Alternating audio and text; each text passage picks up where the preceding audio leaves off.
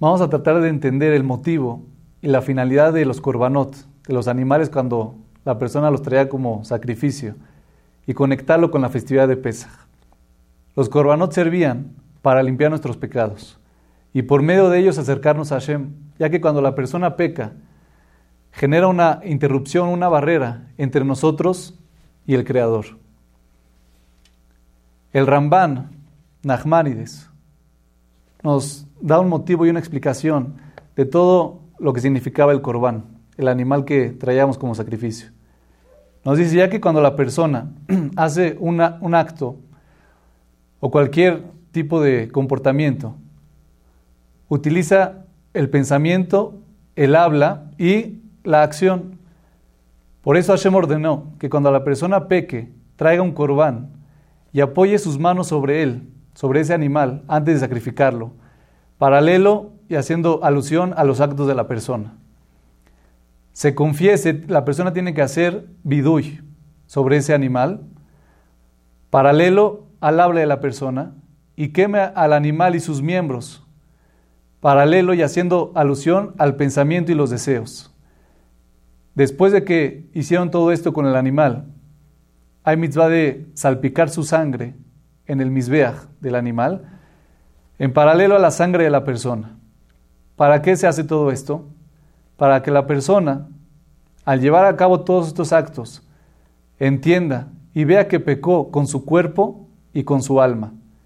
Y se imagine en su mente que él mismo sería propicio de que su sangre fuera salpicada y derramada, si no fuera por la bondad de Hashem, que aceptó un intercambio con el animal, perdonando de esa manera a la persona. Otro motivo, nos dice el Jinuj, que el corbán se trae por la similitud del cuerpo de la persona con el cuerpo del animal. Solamente que hay una diferencia entre la persona y el animal, que la persona tiene esa parte de razonamiento, de inteligencia, y el animal no. Y como sabemos, la persona cuando comete un pecado, esa parte de razonamiento y de inteligencia está nula ante él, no la utiliza, y por eso llegó a cometer ese acto que hizo, el pecado. Y en ese momento la persona se baja al nivel del animal. Y al momento de traer corbán, este animal como sacrificio se va a dar cuenta que él tiene esa parte extra, ese razonamiento que lo hace diferente al animal y se alegrará de la bondad que hizo Hashem con él, que le dio esta parte y esta neshama extra de un nivel más elevado que los animales y lo va a tener presente en su mente y por medio de esto se va a cuidar de no cometer más pecados. El Nefesh Haim nos dice que la persona es un olam katan, un mundo pequeño. Así como en el mundo hay diferentes tipos de fuerzas o creaciones, que está lo inerte, lo vegetal, animal y hablante, también cada persona, cada uno de nosotros tenemos esas cuatro partes. Y cuando la persona peca, causa un daño en esas cuatro partes de, nosotros y al, momento de traer el corbán tratamos de arreglar el daño que causamos. ¿Cómo hacemos esto? Y cuando la persona trae un animal como sacrificio, la parte inerte que se repara es por medio de la sal que se le pone al, animal que se trae como sacrificio. hay una mitzvah de que en todos los sacrificios y todos los korbanot se tenía que poner un poquito de sal. Y eso es para reparar la parte inerte. La parte vegetal, ¿cómo se repara? Con las maderas que se usaban para quemar al corbán, a este animal. La parte animal que fue dañada en nosotros mismos, ¿cómo es reparada? Con el animal mismo que traemos como sacrificio. Y la parte hablante que llegamos a reparar es por medio del Cohen que lo traía como sacrificio. El Rambam Maimónides trae otro motivo que dice los corbanos, ¿sabes por qué se hacían? Se hacían por que en ese tiempo habían diferentes culturas y religiones que muchas de ellas o la mayoría ponían a sus dioses y a su abudazara como animales. la vaca era un dios para ellos, para otros el cocodrilo, el jaguar, tenían diferentes animales que los ponían como sus dioses. Entonces el Rambam nos dice, ¿sabes por qué existe la mitzvah de traer kurbanot? Dice, para que cuando el yehudí traiga un kurban, traiga un animal y lo sacrifique, va a tener claro que no va a existir posibilidad alguna de que algo que está sacrificando él mismo pueda llegar a ser Dios para él.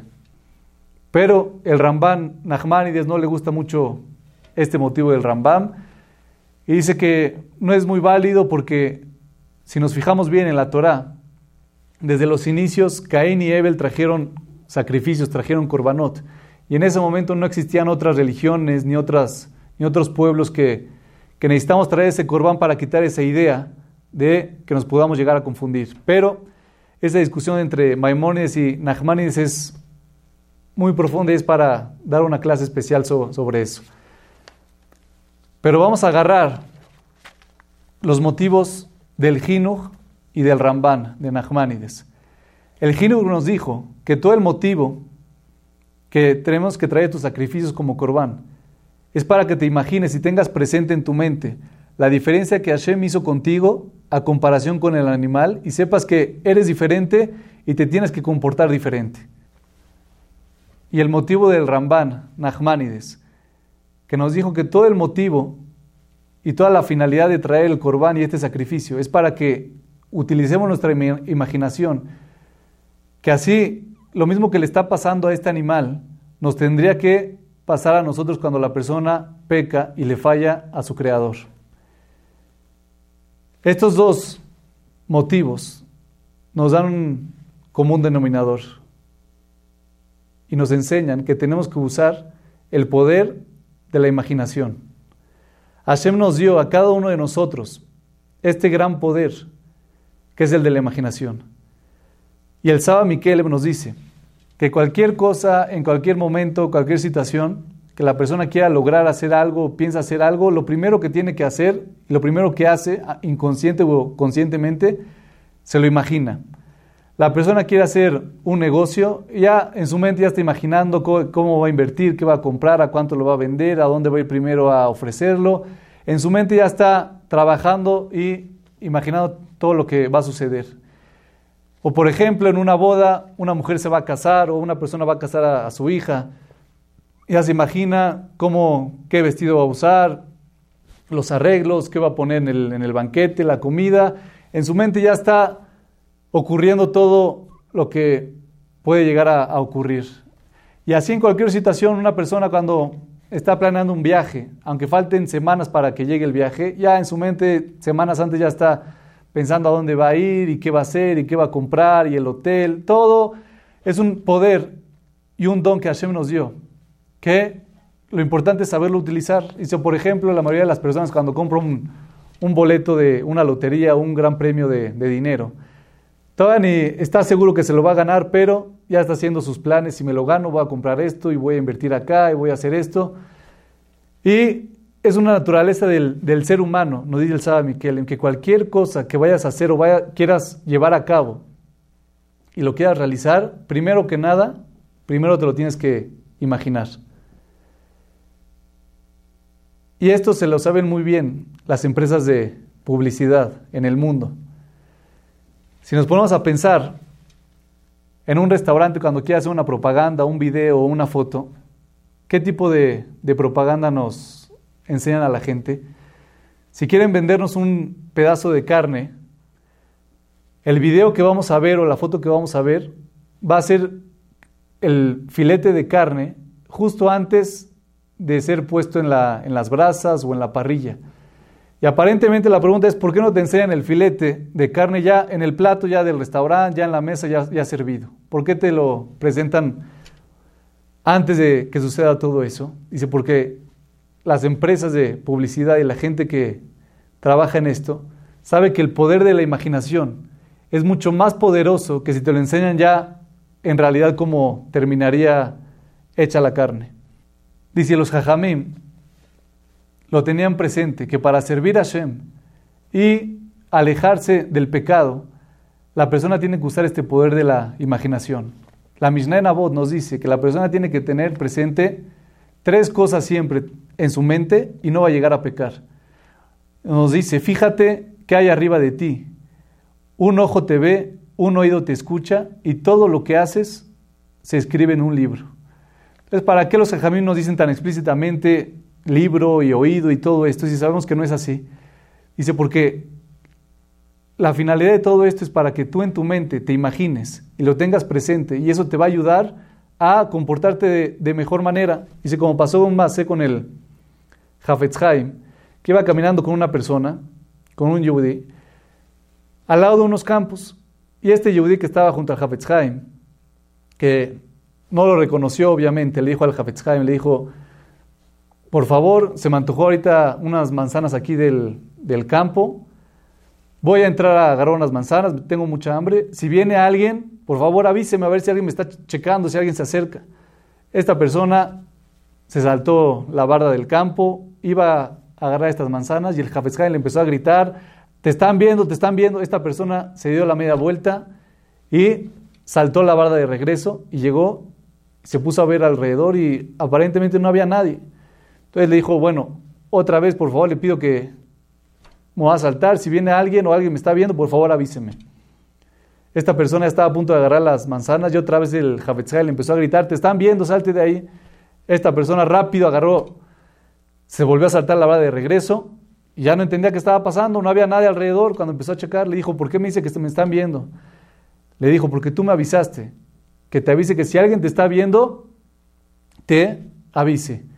Y si en verdad hay un ojo que siempre te está viendo, en cualquier situación que estés, en cualquier lugar que estés, está Hashem que te está viendo. ¿Y, y cuál fue la, la, diferencia entre el Havetz que lo tenía presente este concepto de que Hashem nos ve en cualquier situación, y esta persona que ni siquiera se le pasaba por la mente?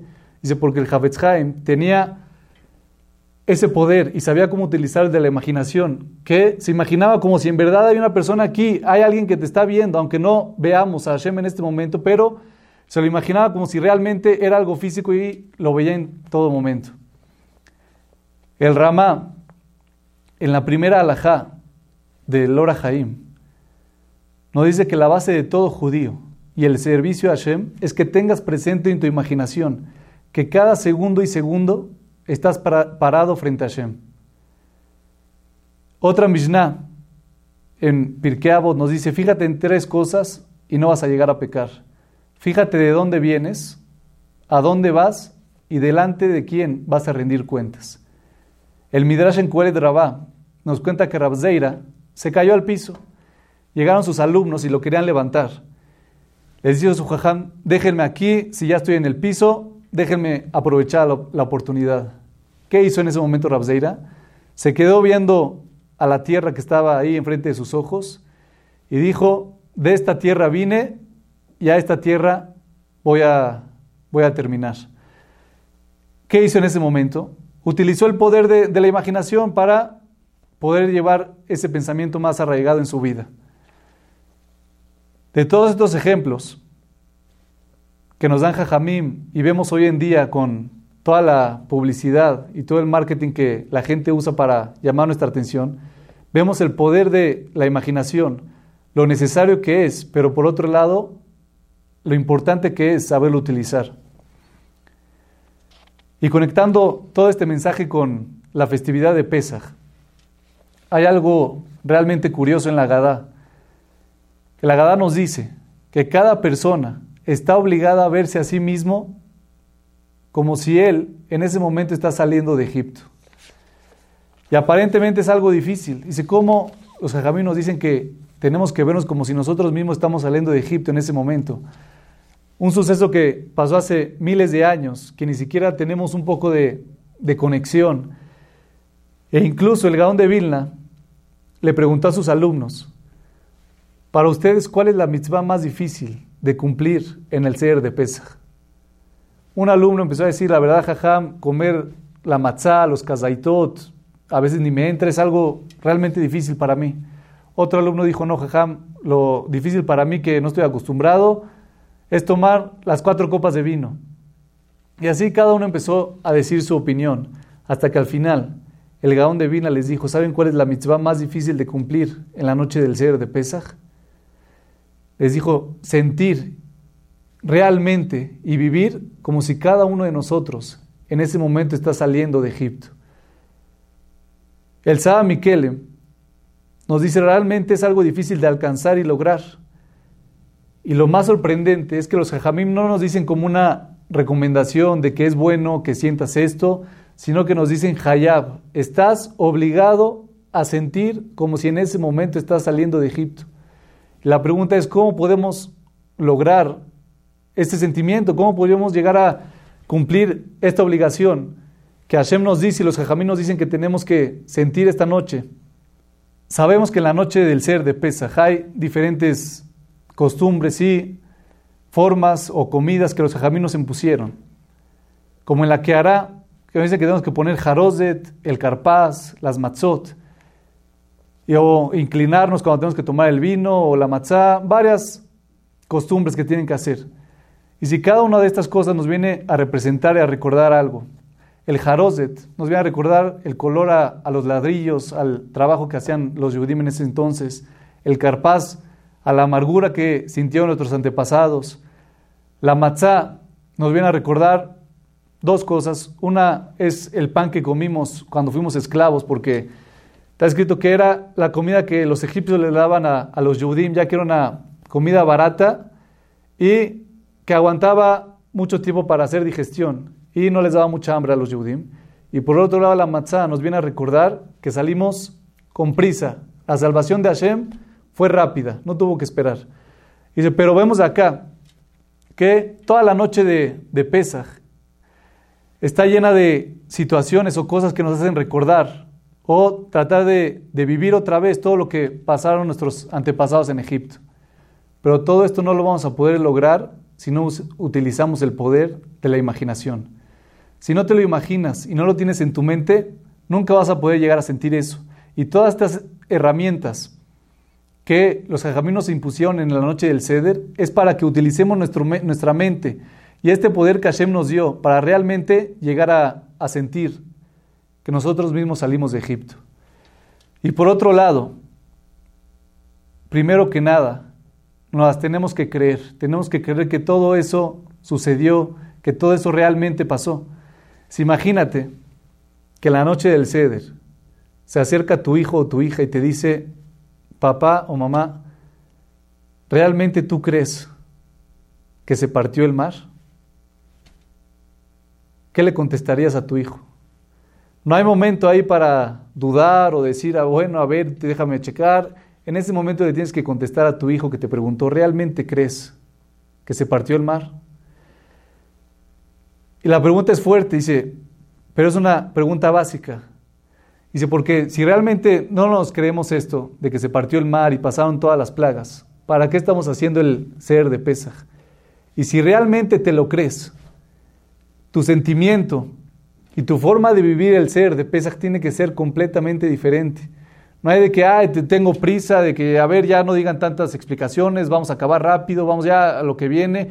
Si realmente estás consciente de lo que Hashem hizo por nosotros en Egipto, todos los milagros y su bondad que nos demostró en ese momento, nuestra manera de vivir Pesaj y vivir el momento del ser tiene que ser completamente diferente.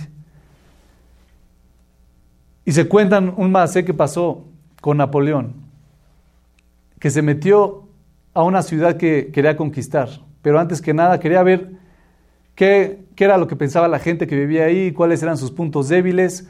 Así que dijo Napoleón, me voy a meter de infiltrado ahí, de espía, a esta ciudad. Se metió y empezó a investigar, a preguntar en la gente, los lugares, en los bares, se metía, hasta que después de varios días empezó a correr el rumor de que Napoleón estaba en esa ciudad de infiltrado.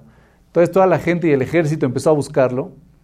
En ese momento Napoleón se puso nervioso, ya supo que iban tras él. ¿Qué hizo? Se empezó a esconder un día, dos días, hasta que ya la veía muy difícil, vio que el ejército y la gente ya se estaba acercando para capturarlo se metió a una casa que estaba ahí cerca de un bosque y era la casa de una persona ahí, de un yudí. Este yudí le dijo, la verdad, sé quién es usted, pero lo, tengo que entregar. Napoleón le pidió de favor que no, que lo aguante, que le haga un favor, que le salve la vida. Este yudí dijo, ¿sabes qué? Ponte ahí, ponte en este, en este closet, te voy a, a tratar de ayudar, pero si te si te capturan yo no, soy responsable, no tengo nada que ver. Napoleón aceptó, se escondió en, ese closet de la casa del Yudí y después de unos minutos entró el ejército y empezó a preguntar, aquí han visto a esta persona, a Napoleón, empezaron a preguntar, a buscar ahí en el cuarto, abajo de la cama, buscaban por todos lados y estaban ya casi a punto de abrir el closet donde estaba escondido Napoleón, pero de forma milagrosa no entraron a, no, lograron encontrarlo. Se fueron esta gente que lo estaba buscando y después de unos minutos salió Napoleón, le agradeció a este Yehudí con todo su corazón, la verdad no tengo cómo agradecerte y todo. Ya se escapó, se pudo escapar Napoleón y salvó su vida. Después de unos meses, Napoleón, como agradecimiento, mandó a llamar a, este Yehudí que le había salvado la vida y se puso en riesgo él con tal de salvarlo. Lo mandó a llamar y le dijo, a ver, tráiganmelo. Quiero ver qué quiere o qué necesita, qué le hace falta para poder pagarle este favor que me hizo. Este Yudí cuando entró con Napoleón, le dijo antes de, que le pida cualquier cosa y que necesite y que me va a dar y todo, lo, primero que le quiero preguntar es qué sentimiento tuvo. Cuando ya entraron a la casa y estaban a punto de descubrirlo, ¿qué fue lo que sintió? En ese momento Napoleón se enojó y le dijo a sus empleados, a sus sirvientes, le dijo, esta persona, llévenlo, se merece pena de muerte. ¿Por qué? Porque te estás burlando de mí, te estás burlando de el rey Napoleón. En vez de pedir algo que necesitas o algo, te vienes a preguntar y a burlar de que qué sentí unos segundos antes de que me fueran a capturar. Y esta persona le dijo, perdón, por favor, no era mi intención, no se enoje. Dijo Napoleón, no hay de otra, pena de muerte. A esta persona la agarraron, la llevaron ahí a, que se ha colgado, le pusieron la cuerda sobre su cuello. Ya estaban a punto de contar para quitar el banquito y se ha ejecutado esta persona. Y un segundo antes de que le quiten el banquito, entró Napoleón y dijo, no, no, dejen a esta persona libre, quítenle la cuerda, no se merece la pena de muerte ni nada. Entonces le dijo este Yehudi, dijo, bueno, entonces, si no me merecía la pena de muerte, ¿para qué tanto show y me hiciste todo esto? Le dijo Napoleón, ¿sabes por qué? Dice, porque tú me preguntaste qué, qué sentí, cuál fue mi sentimiento cuando estaba a unos segundos antes de que mi vida corra peligro y me atraparan. Y le dijo, mira, la verdad, con palabras yo no te podía describir ese sentimiento. Tenías que vivirlo tú mismo para que puedas entenderlo. Dice, es lo mismo que nos viene a enseñar ahorita la festividad de Pesaj. Contar la Agadá y decir palabritas y cuentitos por acá, realmente el sentimiento y esa vivencia no nos va a llegar. Si queremos realmente vivir y tener presente en nuestro corazón ese sentimiento, primero que nada nos tenemos que creer que sucedió todo eso y por otro lado usar el poder de nuestra imaginación y profundizar. Y dice Jajamín, ¿cómo podemos realmente llegar a sentir que nosotros mismos salimos de Egipto? Dice, podemos, uno de los consejos que nos dan es agarrar libros, estudiar, estudiar la Gadá, profundizar en las Makot, cómo sucedieron, qué sucedieron, qué milagros pasó atrás, la partida del mar, cómo se partió, qué sucedió. Dice, profundizar, investigar y ver cada detalle de cómo sucedió todo lo que pasaron nuestros antepasados en Egipto cuando fueron esclavos, cuando Moshe fue a hablar con Paró, cuando llegaron las plagas que duraron aproximadamente un año en la partida del mar, el man cuando cayó. Dice, cuando realmente tú tengas la intención de investigar, de meterte, de profundizar en cada cosa detalle, ahí realmente vas a poder utilizar el poder que Hashem nos de la imaginación y de esa manera poder vivir y sentirte que tú mismo estuviste ahí. Y la pregunta es, ¿por qué tenemos la obligación de vernos como, nosotros, como si nosotros mismos salimos de Egipto? ¿Qué gana Hashem o qué gana los Jajamim en decirnos, estás obligado a sentir que saliste tú mismo de Egipto? Y la respuesta es que todo el motivo que tenemos que llegar a sentir eso es porque si realmente llegamos a vivirlo, nuestra manera de vivir, nuestra manera de conectarnos con Hashem, nuestro agradecimiento por Él va a ser completamente diferente. Dice, en las Makot podemos preguntarnos para qué hubo tanta necesidad de que Hashem hizo 10 plagas y cada plaga duró una semana y luego tres semanas de descanso y luego otra plaga. ¿Para qué tanto show? Hashem le hubiera mandado un paro cardíaco a, a Paró. Se acabó esto, saca los Yudim y nada de, de plagas ni nada. Y pero tenemos que saber que las plagas no fueron para los egipcios, sino que todas las plagas fueron para los Yudim. Fue una clase intensiva que duró casi un año de emuná, de tener fe en Hashem y de ver su mano y su bondad que tiene hacia nosotros. Y cada plaga nos vino a demostrar eso, desde la primer plaga, que fue la sangre. Y ahí nos enseñó que desde el abismo y de las profundidades Hashem gobierna, hasta la última plaga, que fue la de Makat Bejorot, la muerte de los primogénitos. En ese momento Hashem nos demostró que también gobierna hasta las almas de las personas. Y de eso se trata toda la finalidad de Pesach y toda la finalidad de los milagros y la salida de Egipto nos viene a decir Hashem, yo estoy pendiente de ustedes, yo estoy viendo su, su bienestar. Dice, esa es toda la diferencia. Si realmente te la crees que todo eso sucedió y que Hashem hizo todo eso por nosotros, vas a tener claro, no solamente en la noche del Seder, ni solamente los siete días que dura Pesach, sino todos los días del año, todos los días de tu vida, vas a vivir con ese sentimiento de que Hashem controla todo lo que hay, todo lo que existe en la naturaleza, desde animales, piojos, el granizo, el viento, las almas de las personas, absolutamente todo, Hashem lo, lo controla y está al pendiente de cada uno de nosotros. Y eso nos podemos dar cuenta, por ejemplo, en la, en la plaga de sangre. Fue algo realmente milagroso, como un mismo vaso, un egipcio tomaba de ese mismo vaso con un popote, salía sangre. Y un, y un yudí tomaba de ese mismo vaso con un popote y salía agua. ¿Qué nos viene a demostrar ahí Hashem?